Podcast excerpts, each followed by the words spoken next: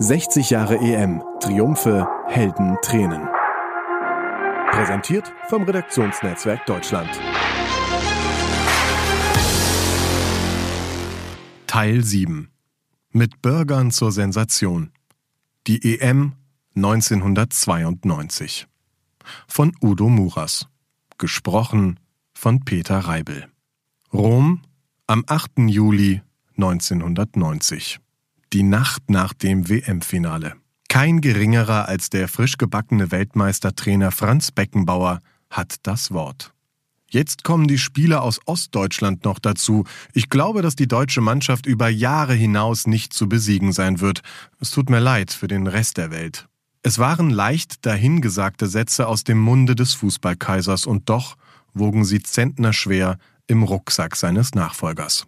Berti Vogts schleppte dieses Zusatzgewicht noch zwei Jahre später mit sich zur EM nach Schweden, vor der es übrigens schon zwei Niederlagen, jeweils 0 zu 1 in Wales und in Italien, für die DFB 11 gegeben hatte. Von wegen nicht zu besiegen, Vogts wusste längst, dass Beckenbauers Prophezeiung ein kolossaler Irrtum war. Ganz so einfach war das mit der Wiedervereinigung halt auch im Fußball nicht. Vogts, heute 73, nahm zur EM 1992 nach Schweden nur drei Spieler mit, die bereits für die DDR gespielt hatten. Matthias Sammer, Thomas Doll und Andreas Thom. Stammspieler war keiner. Thom spielte gerade mal neun Minuten. Heute sagt Vogts, Sie hatten erst kurz Bundesliga gespielt und wurden nicht von allen als Freunde aufgenommen.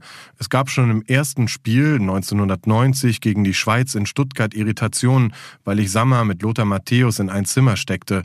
Also legte ich Lothar wieder mit Andi Brehme zusammen. Privilegien und Erbhöfe waren wichtiger als die Integration von Spielern, ohne die man ja schließlich Weltmeister geworden war. Vogts gesteht, wir hatten keine harmonierende Mannschaft. Mich wundert, dass wir überhaupt bis ins Finale gekommen sind. Und da hieß es dann, wer ist schon Dänemark? Diese Frage stellten sich viele Zuschauer und Experten mit zunehmender Verblüffung während der bis dahin verrücktesten EM. Sportpolitische Turbulenzen hatten sie schon im Vorfeld geprägt. Die Wiedervereinigung verhinderte ein Bruderduell von BRD und DDR in der Qualifikation, wie es das Los eigentlich bestimmt hatte. Der Zerfall des Sowjetreichs nach 1990 sorgte dafür, dass erstmals ein Teilnehmer zur EM fuhr, der kein Staat war. Die GUS bestand aus unabhängigen Staaten, deren Spieler noch unter dem Banner der Sowjetunion in die Qualifikation gestartet waren. Da zeigte sich die UEFA flexibel in einem anderen Fall nicht. Der Balkankrieg sorgte für die erstmalige Disqualifikation einer bereits angereisten Mannschaft. Zehn Tage vor Endrundenstart wurde Jugoslawien von der UEFA disqualifiziert, weil der UN-Sicherheitsrat einen Sportboykott gegen den gleichsam zerfallenden Staat verhängt hatte. Wir können nicht länger so tun, als wäre nichts geschehen. Immerhin repräsentiert diese Mannschaft Restjugoslawien und wir müssen der politischen Wahrheit ins Auge sehen, sagte UEFA-Präsident Lennart Johansson. Dieser ernste Hintergrund bereitete einer der größten Sportsensationen den Weg. Denn mit gerade acht Tagen Vorbereitung rückte der Gruppenzweite für Jugoslawien nach Dänemark. Der spätere Europameister kam durch die Hintertür. Buchmacher boten vor Turnierbeginn Quoten von 40 zu 1 für die Wette auf den Europameister Dänemark. Favorit war natürlich der Weltmeister mit einer Quote von 2,75 zu 1, zumal Deutschlands Angstgegner Italien ebenso fehlte wie erstmals überhaupt die Spanier. In der Vorrunde wartete auf die Deutschen allerdings erneut Nachbar Niederlande, der Titelverteidiger. Für das Halbfinal aus 1988 hatten die Deutschen schon 1990 im WM-Achtelfinale Revanche genommen. Nun war man zwar quitt, aber immer noch verfeindet. 1992 lachten nach dem Spiel dennoch beide, denn es gab quasi zwei Sieger. Das direkte Duell im Gruppenspiel gewannen die Niederländer mit 3 zu 1, ins Halbfinale kamen aber beide, da die bereits ausgeschiedenen Schotten die GOS selbstlos mit 3 zu 0 abfertigten. Während sie dafür von der UEFA den Fair-Play-Preis bekamen, gab es für die Deutschen einen Einlauf von Vogts. Ich musste leider so laut wie noch nie bei der Nationalmannschaft werden und habe harte Worte gebraucht, die ich in Nationalspielern gegenüber nicht gerne benutze. sagte er ungewohnt offen der Presse und warf zwei Frankfurter aus der Elf.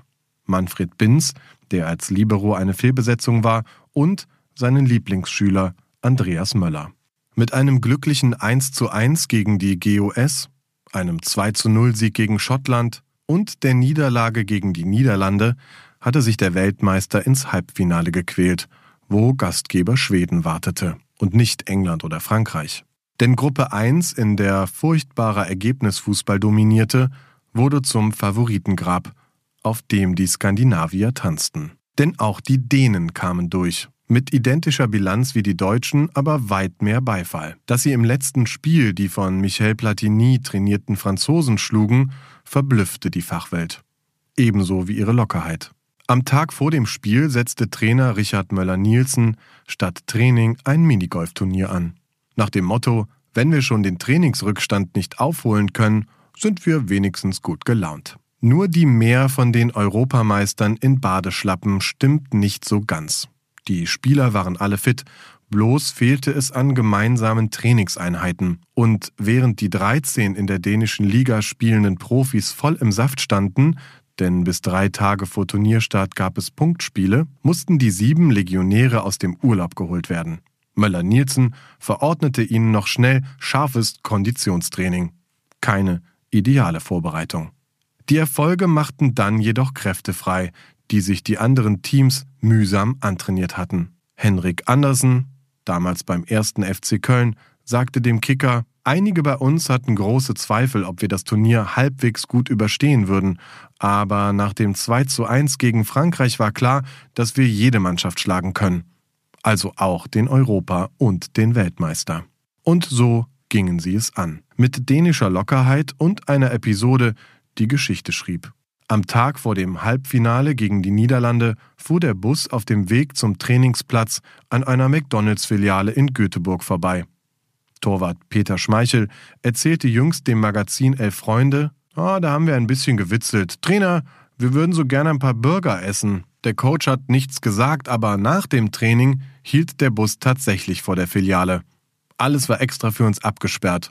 Es war eine Überraschung des Trainers für die Mannschaft. Sie dankte es ihm und warf den Titelverteidiger im einzigen Spiel, das in Schweden in die Verlängerung ging, im Elfmeterschießen raus. Der Mann, der 1988 zum Helden geworden war, scheiterte als einziger von zehn Schützen am Kreidepunkt. Marco van Basten. Nun musste Danish Dynamite nur noch einmal zünden gegen die wiedererstarkten Deutschen, die bei dieser EM jeweils einem schwachen ein gutes Spiel folgen ließen. Gegen Schweden war wieder ein Gutes an der Reihe und niemand zweifelte an, dass der 3 zu 2 Sieg verdient war. Thomas Hessler krönte seine überragende Turnierleistung mit seinem zweiten Freistoßtreffer.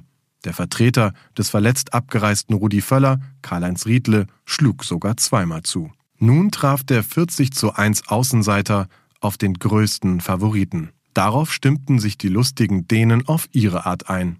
Schmeichel im Hotel durften wir ein paar Drinks an der Bar nehmen, da mussten die Freude und der Druck einfach mal raus. Nicht allzu exzessiv sei es gewesen, beteuerte er. Halt nur bis fünf Uhr morgens, wie zu lesen war. Hendrik Andersen muss noch heute schmunzeln.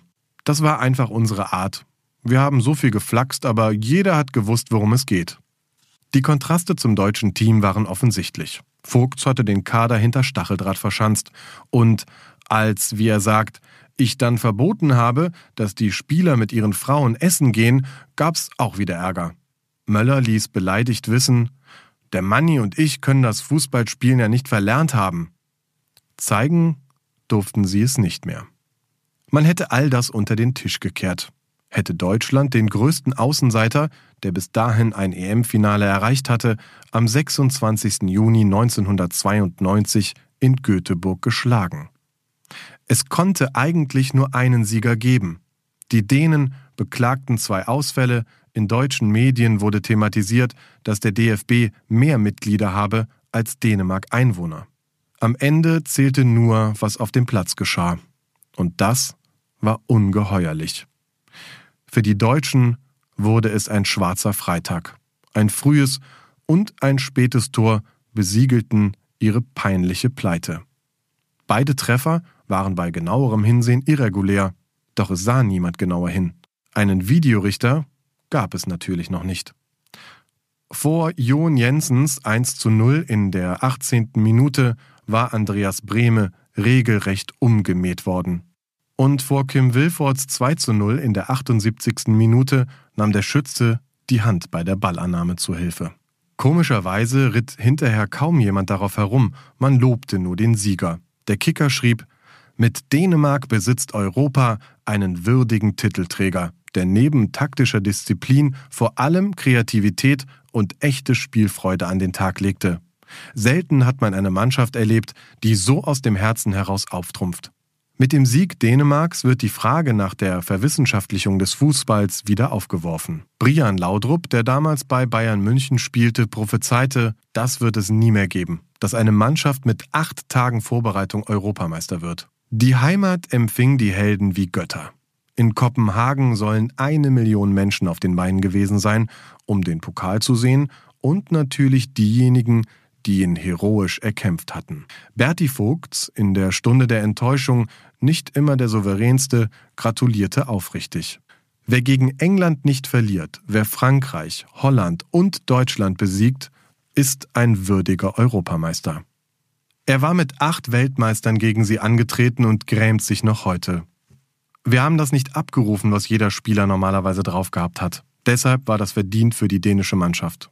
Sie haben uns geschlagen, weil wir es nicht wollten. Wir waren schuld, nicht die Dänen. Wir haben leichtfertig etwas verschenkt. Für mich persönlich war es eine große Enttäuschung, dass man als Weltmeister so auftritt. Auch der Kaiser hätte das wohl nicht erwartet. Damals in Rom. Hören Sie jetzt dazu Reporterlegende Hartmut Scherzer. Die EM äh, 1992 in Schweden war für mich insofern von besonderer Bedeutung, weil ich mir fest vorgenommen hatte, nach der Weltmeisterschaft 1990, als Berti Vogts Nachfolger von Franz Beckenbauer wurde, äh, jedes Länderspiel von ihm zu verfolgen. Alles, alles, alles zu machen, was er macht. Ich war mittlerweile freier Journalist. Und äh, nach dem äh, äh, Spiel in Dänemark, in dem Endspiel, wo also äh, der Berti Vogt mit der deutschen Nationalmannschaft gegen die Urlaubsmannschaft äh, Dänemark ja 0 zu 2 äh, verloren hat. Das war natürlich äh, für äh, Berti, der also mit der Last angetreten ist, mit von dem Spruch Franz Beckenbauer, dass diese Mannschaft auf Jahre hinaus unschlagbar sein wird. Und die hat dann ausgerechnet im Finale äh, der Europameisterschaft gegen die Urlauber aus Dänemark 0 zu 2 verloren.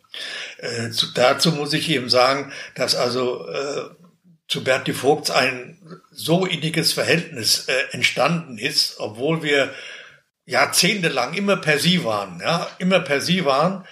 Und ich habe also äh, von den 96 Länderspielen, die der Berti Vogts fortan äh, fortan äh, als Bundestrainer mit allen Höhen und Tiefen äh, bestritten hat, habe ich ihn immer begleitet. Es gibt also nur drei Länderspiele äh, von den 96, wo ich nicht dabei war. Das eine war äh, Länderspiel gegen Brasilien in, äh, in Stuttgart. Da habe ich mich vorher bei ihm abgemeldet und habe gesagt, Herr Vogts, ich komme da nicht.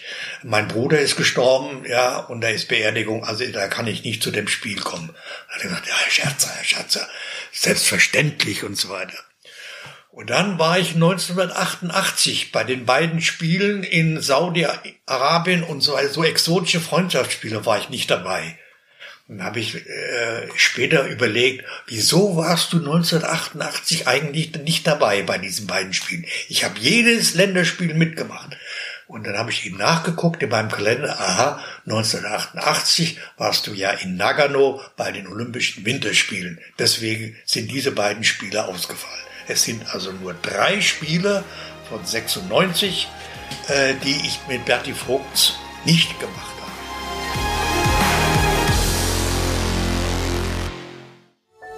Dies war eine Produktion der Podcast-Bande.